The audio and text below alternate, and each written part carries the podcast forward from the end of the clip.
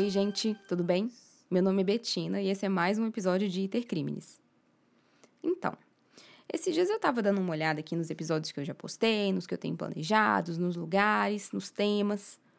E uma coisa que eu percebi foi que geralmente eu me atenho a acontecimentos e fatos aqui, mais da região sudeste. E isso porque, primeiro, geralmente são aqueles que são mais falados na mídia, né? Que a gente vê no noticiário, na internet, e que até tem mais coisa sobre para pesquisar mesmo. E segundo, talvez por isso mesmo, por serem mais veiculados na mídia, esses casos são os mais indicados por vocês. Mas eu resolvi mudar isso, porque todos os dias acontecem coisas horríveis no Brasil inteiro. E essas coisas não podem ser deixadas de lado, não podem ser esquecidas. Então, eu resolvi ir atrás de crimes que tenham acontecido fora dessa bolha aqui. E de cara eu já pensei, eu podia falar de alguma coisa que aconteceu lá no nosso estado que a gente ama brincar que não existe o Acre. E foi aí que eu me lembrei que na minha lista já tinha uma indicação enviada por um ouvinte, o Gabriel, de um crime que aconteceu justamente no estado do Acre. É o crime da motosserra. A gente vai saber mais sobre ele, mas antes de começar, eu alerto que esse episódio vai conter descrições de cenas e fatos que podem ser perturbadoras para muitos. Mas agora que vocês já sabem disso, vamos lá. O dia 30 de junho de 1996 era um domingo normal na cidade de Rio Branco, capital do Acre. Tava meio com aquela cara de preguiça, as ruas estavam menos movimentadas, menos gente andando, passando. Até que um homem, chamado Itamar Pascoal, foi até um posto de gasolina no centro da cidade para cobrar dinheiro de um homem chamado José Hugo Alves. A origem ou o valor da dívida não ficam claros em lugar nenhum, nem porque o Itamar resolveu cobrar justo naquele dia. Também não fica claro por que, que esse encontro foi no posto de gasolina. Se eles se encontraram lá por acaso, se um foi atrás do outro, se eles combinaram. Enfim, fato é que o José Hugo não gostou de ser cobrado. Também não se sabe como que o atrito entre esses dois homens começou. Se foi pela maneira da cobrança, se foi pela cobrança em si, se foi por alguma palavra que foi falada. Mas eles começaram a discutir logo ali mesmo, no meio do posto. Com raiva, o Itamar, que era o homem que estava cobrando, foi e deu um tapa no rosto do José Hugo. Revoltado com aquela agressão, José Hugo sacou uma arma e atirou. Itamar morreu na hora. Tá, então a única opção para o assassino agora era entrar no carro que ele tinha vindo e fugir. E ele não estava sozinho, tinha mais um amigo com ele dentro do carro. O nome dele era Gilson Santos e tinha o apelido de Baiano. E eles tinham que fugir não só porque um tinha matado um homem em plena luz do dia e deixado várias testemunhas. Eles também sabiam que precisavam fugir naquele momento porque eles tinham mexido com a família errada. Itamar Pascoal, que tinha acabado de ser assassinado, era irmão de um homem muito poderoso chamado Hildebrando Pascoal. Vou contar um pouquinho para vocês terem uma noção de quem era. O Hildebrando era um homem que tinha feito carreira na Polícia Militar do Acre. E em 1994 ele se reformou com a patente de coronel para poder se candidatar a deputado do estado do Acre. Bem, só esses fatos, ser um coronel e um deputado, já tornariam Hildebrando um homem bem poderoso, né? Mas acontece que, além disso, na época em que ele ainda estava na polícia, Hildebrando era conhecido por chefiar um esquema de crime organizado para o tráfico de drogas e roubo de cargas. Além disso, também era conhecido por liderar um grupo de extermínio chamado Esquadrão da Morte, que agia com requintes de crueldade e esquartejava as vítimas com uma motosserra. Ainda, anos depois, mas eu já estou falando isso de uma vez porque eu quero situar vocês em quem era o Hildebrando, se apurou que ele também estava envolvido com narcotráfico, crimes contra a ordem financeira, sonegação fiscal, porte ilegal de armas, compra de votos e aliciamento de eleitores através de drogas acondicionadas em embalagens de comida. Outra coisa é que entre 1995 e 1998, e percebam que esse crime que eu estou contando aqui, o da motosserra, foi mais ou menos nessa época, já que foi em 96, as denúncias contra Hildebrando chegaram ao Conselho de Defesa dos Direitos da Pessoa Humana, ou CDDPH. No processo de apuração desses crimes pela comissão, Algumas testemunhas foram ameaçadas e tiveram que se esconder. Algumas com apoio até do próprio Ministério Público. Já outras se esconderam por conta própria ou saíram do Acre às pressas, fugidos. Já outras que não tiveram a mesma sorte ou o mesmo sucesso na fuga acabaram assassinadas. Então, é por isso que o José Hugo e o Baiano sabiam que precisavam se esconder. O José Hugo sabia que tinha mexido com a família errada não só porque Itamar era irmão de um coronel e deputado, mas porque na época do crime, em 96, muita coisa negativa, muitos crimes do Hildebrando já tinham vindo à tona. E o baiano, ainda que não tivesse feito nada, estava dentro do carro, então ele poderia muito facilmente ser considerado um cúmplice disso tudo. E assim, gente, o que eu narrei é realmente um panorama geral e bem resumido do que se sabe sobre o Hildebrando. Na história dele, ainda tem outra eleição para deputado, tem uma cassação e, finalmente, uma prisão só em 1999 pelo envolvimento dele com o Esquadrão da Morte. Mas eu acho que já deu para cumprir o meu papel de fazer vocês entenderem o tamanho do problema que o José Hugo e o Agilson, o baiano, tinham acabado de se envolver. Então, voltemos à história. Ouvindo assim, eu sei que muita gente pode ter ficado com a imagem que talvez o Agilson o baiano seja um homem ruim do crime, sei lá. E, e essa imagem dele realmente perdurou por muitos anos. Mas ele não era nada disso. Ele era um pai de família que tinha mudado da Bahia para o Acre para abrir um restaurante que servia comidas típicas nordestinas. A amizade com José Hugo, inclusive, vinha do próprio restaurante, porque ele sempre comia lá. E o fato de ele ter ficado no carro não significa que ele foi cúmplice ou que ele tenha apoiado ou compactuado com esse homicídio. Eu falei agora há pouco. É fácil considerá-lo como cúmplice e achar que ele ficou lá no carro assistindo e torcendo por tudo. Mas, gente, eu imagino que tudo isso tenha acontecido num susto. Num instante, Itamar e José Hugo estavam lá conversando, e no outro, o negócio já virou uma briga, já começaram a discutir. No outro, Itamar já estava desferindo um tapa, e no próximo, Hugo já estava sacando uma arma, atirando e entrando no carro às pressas. Eu já falei isso aqui várias vezes e eu acho que isso, sinceramente, está virando um bordão do Intercrimes.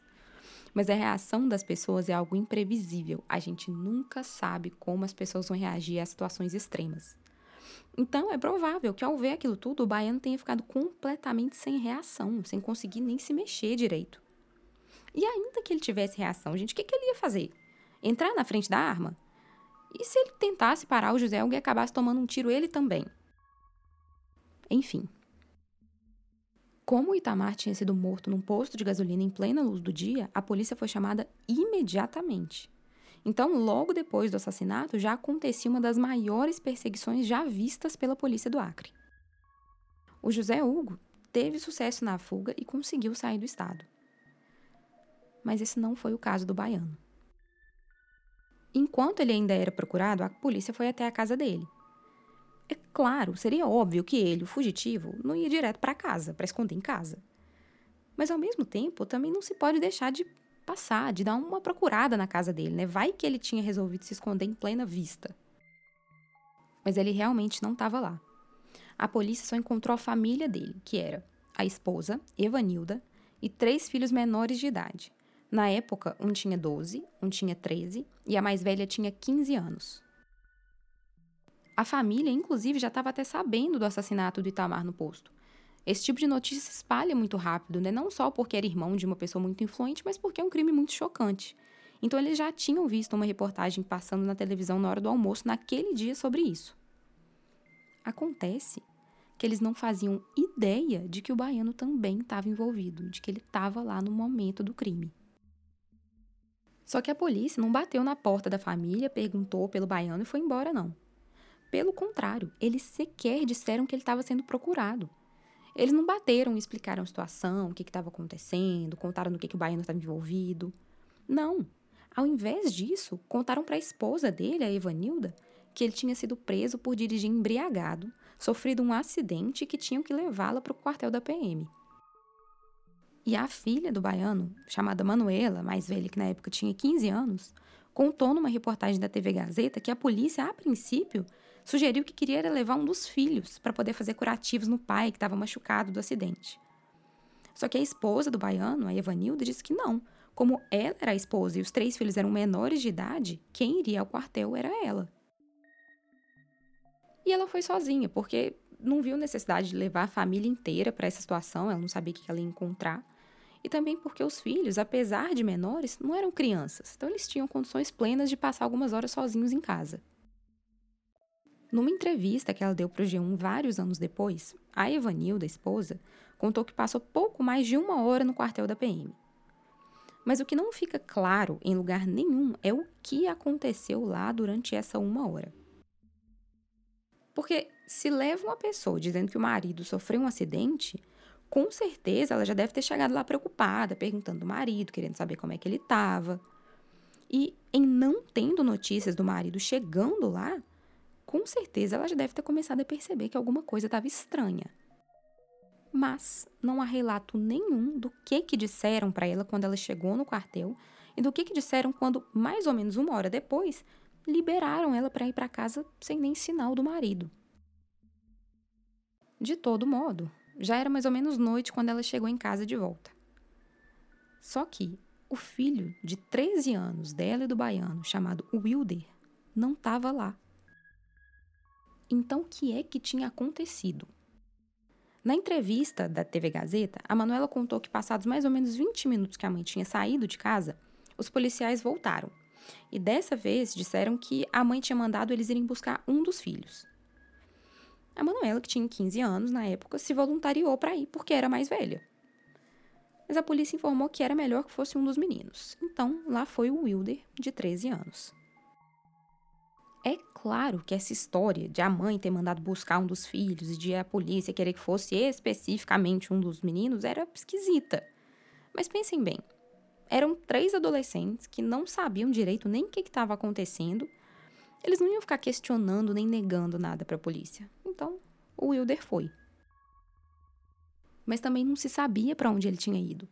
Para o quartel da polícia não era, porque se ele tinha saído 20 minutos depois e a mãe tinha passado mais de uma hora lá, se fosse para lá, eles teriam pelo menos se encontrado. Então, naquela noite, sem saber notícias nem do marido, nem do filho, a Evanilda chamou a Manuela, a filha dela de 15 anos, para elas procurarem por delegacias e hospitais da cidade, para ver se encontravam algum sinal deles. Naquela noite, elas não encontraram. E na manhã seguinte, dia 1 de julho, a busca continuou. Até que em determinado momento, elas estavam na rua andando e começaram a perceber que estavam sendo seguidas por policiais e logo foram abordadas por eles. Um deles mostrou a foto de um homem e perguntou se elas sabiam quem que era. A Evanilda disse que sim, reconhecia aquele homem e que o nome dele era José Hugo Alves, mas que ela não sabia dizer onde que ele estava naquele momento. Foi quando ela ouviu a resposta: Eu acho bom você me dizer onde ele está, porque só assim eu vou te entregar o seu filho. E é aí que o desespero se instala. Como fazer o policial acreditar que você realmente não sabe onde a pessoa tá? E aí ela disse naquele momento que não sabia nem onde o próprio marido estava, inclusive estava justamente procurando por ele. E já estava começando até a achar que talvez ele tivesse fugido com o filho, alguma coisa assim. Então como que ela ia saber onde que estava esse tal de José Hugo? Mas enfim, depois desse encontro, que foi um verdadeiro susto, mãe e filha foram liberadas para poder continuar nas buscas delas. A próxima notícia para elas só chegaria no dia seguinte, 2 de julho, pelo rádio. Manuela, o irmão e a mãe escutaram numa notícia do rádio que um corpo tinha sido encontrado sem braços e sem pernas num terreno baldio, numa avenida chamada Antônio da Rocha Viana.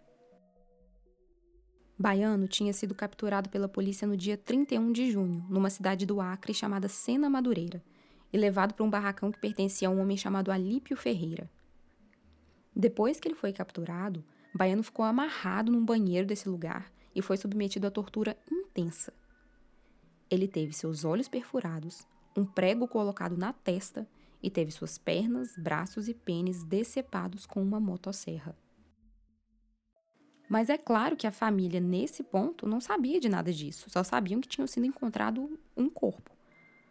Mas ao ouvir aquilo, eles não tiveram dúvida nenhuma de que o corpo era o de Baiano. Eu falei há pouco que quando a família soube da morte do Itamar, eles não sabiam que o Baiano estava envolvido. E também não fica claro em qual momento exatamente eles sabiam o tamanho do problema e o que, que tinha acontecido. Mas, dentro de tudo que eu contei, é razoável achar que foi no encontro da Ivanilda e da Manuela com a polícia na rua, talvez? Que os policiais tenham explicado, falado que ele que tinha cometido o crime, não sei. Mas fato é que, a essa altura, a família já tinha noção do tamanho do problema que o baiano tinha se envolvido e do risco que todos eles estavam correndo por conta da família da vítima daquele crime no dia 30. Então, quando a família ficou sabendo do corpo e teve certeza que era do baiano, eles chegaram a ir até o IML para realmente reconhecer e tomar alguma providência se fosse dele mesmo. Mas eles acabaram ficando com medo e nem entraram. Medo esse que fazia bastante sentido, visto que, ao que tudo indicava, até a polícia estava envolvida no crime. Então, bem, a família estava com receio até de reconhecer o corpo do baiano.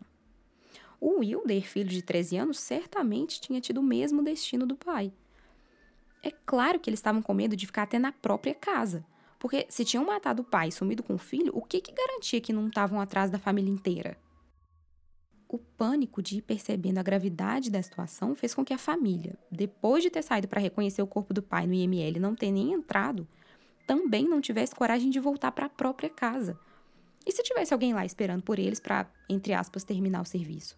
Então eles saíram e não conseguiam chegar ao destino por medo e também não conseguiam voltar para a origem por mais medo ainda. Decidiram então se esconder. Eles só tinham a roupa do corpo. Deixaram tudo para trás em casa: roupas, móveis, objetos, dinheiro, documentos. E os amigos e conhecidos deles na cidade também não queriam dar abrigo, porque todos estavam com medo da represália da família Pascoal. Segundo a reportagem da TV Gazeta, só uma amiga da família os ajudou a manter escondidos durante mais ou menos uma semana. Até que finalmente alguns familiares que eles tinham lá na Bahia conseguissem enviar dinheiro para eles comprarem passagens e fugir do Acre. E foi no dia 4, durante todo esse caos, essa fuga, esse esconderijo, que veio a notícia que eles provavelmente esperavam, mas que família nenhuma nunca vai querer ouvir. Tinham encontrado o corpo do irmão, de 13 anos, Wilder. O corpo de Wilder, de 13 anos, tinha sido encontrado na BR-364 no sentido de Sena Madureira.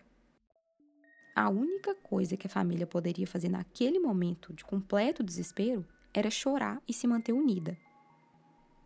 Assim como o pai, Wilder também tinha sido torturado e teve ácido muriático jogado sobre seu corpo, além de ter recebido alguns disparos de arma de fogo. Considerando toda a situação de fuga da família, Wilder e seu pai, Agilson, foram enterrados como indigentes no Acre em 1996. Não foi aberto sequer um inquérito policial para investigar as mortes de pai e filho. Mas apesar disso, da ausência de uma investigação imediata, a cidade inteira sabia de quem eram os corpos que tinham sido encontrados, por que eles tinham sido mortos e quais eram os principais suspeitos. Suspeitos para não dizer responsáveis, né? Todo mundo sabia quem tinha feito tudo isso, ou pelo menos quem tinha mandado fazer.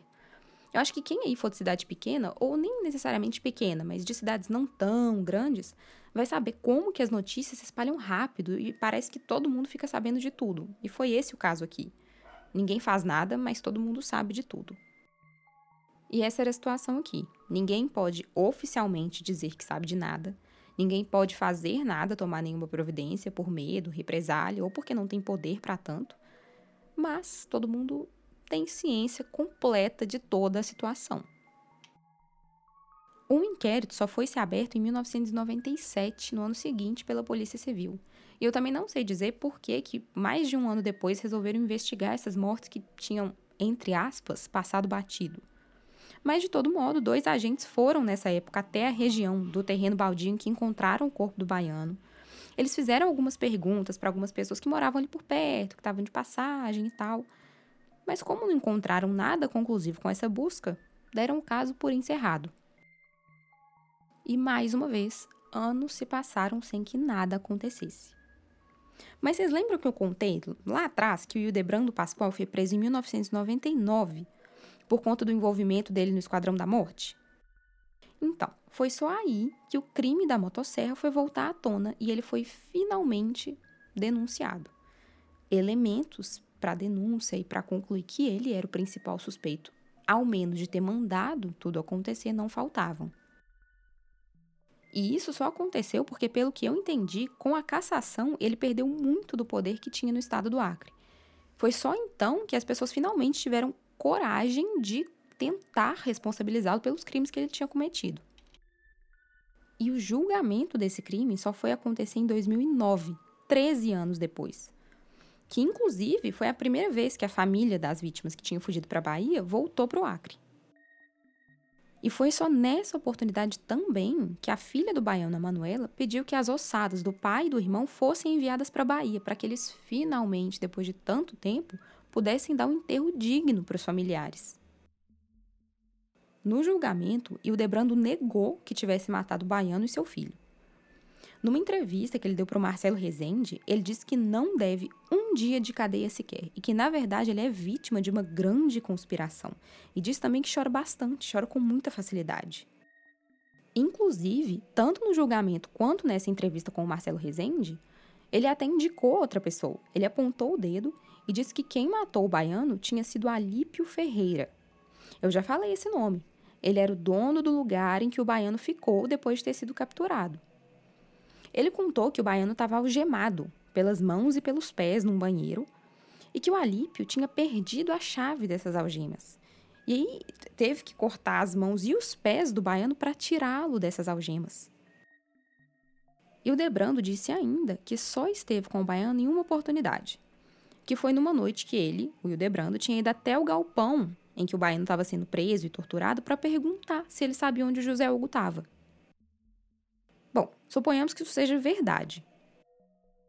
Se o Hildebrando esteve num galpão, viu um homem inocente algemado num banheiro, supondo, na melhor das hipóteses, que ele não teria presenciado tortura nenhuma, se ele viu isso tudo e não avisou nada para as autoridades, será que ele realmente não deve um diazinho de cadeia sequer?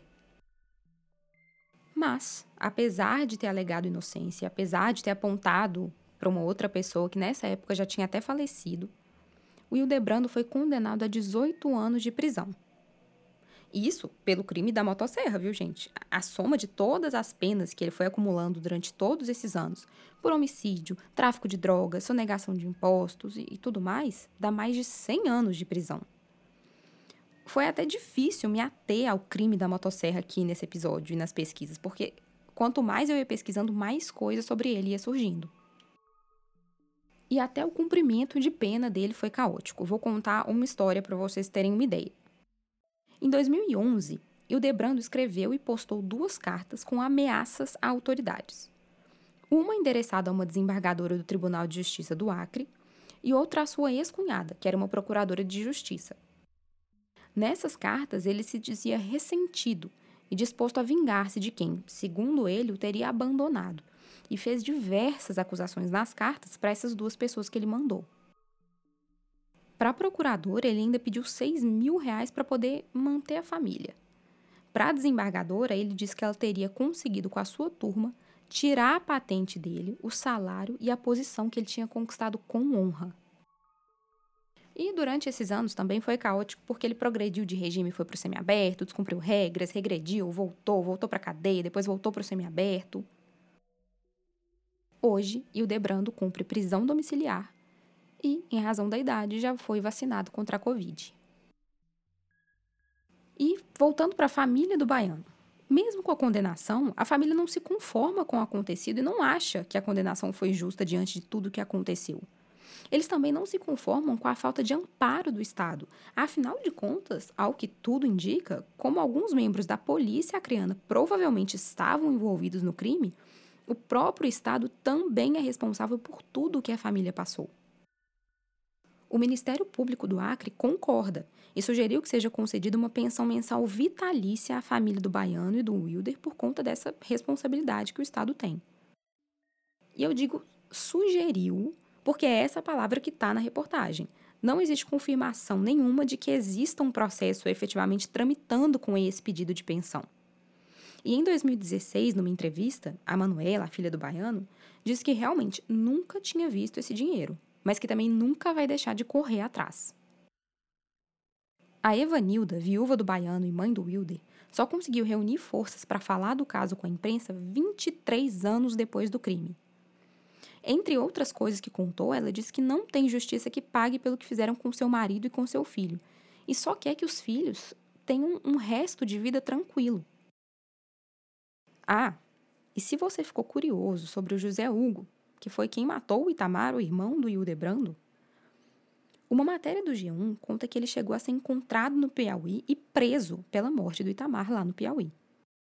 Mas uma outra matéria da Folha de São Paulo informa que houve um, entre aspas, acerto entre o capitão da Polícia Militar do Piauí e o Hildebrando, e que o José Hugo acabou sendo entregue para que a vingança pela morte do irmão dele fosse concluída.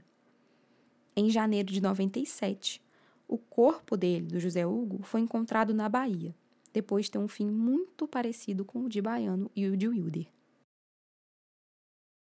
Então, se você quiser me falar alguma coisa sobre esse caso, sobre algum outro que eu já tenha contado ou me indicar uma nova história para ser contada por aqui, me manda um e-mail lá no itercriminespodcast.gmail.com ou então me manda uma DM no Instagram, que é arroba. E vai lá também para você ver algumas fotos desse caso e dos outros que eu já contei. Tchau, gente. Até a próxima semana.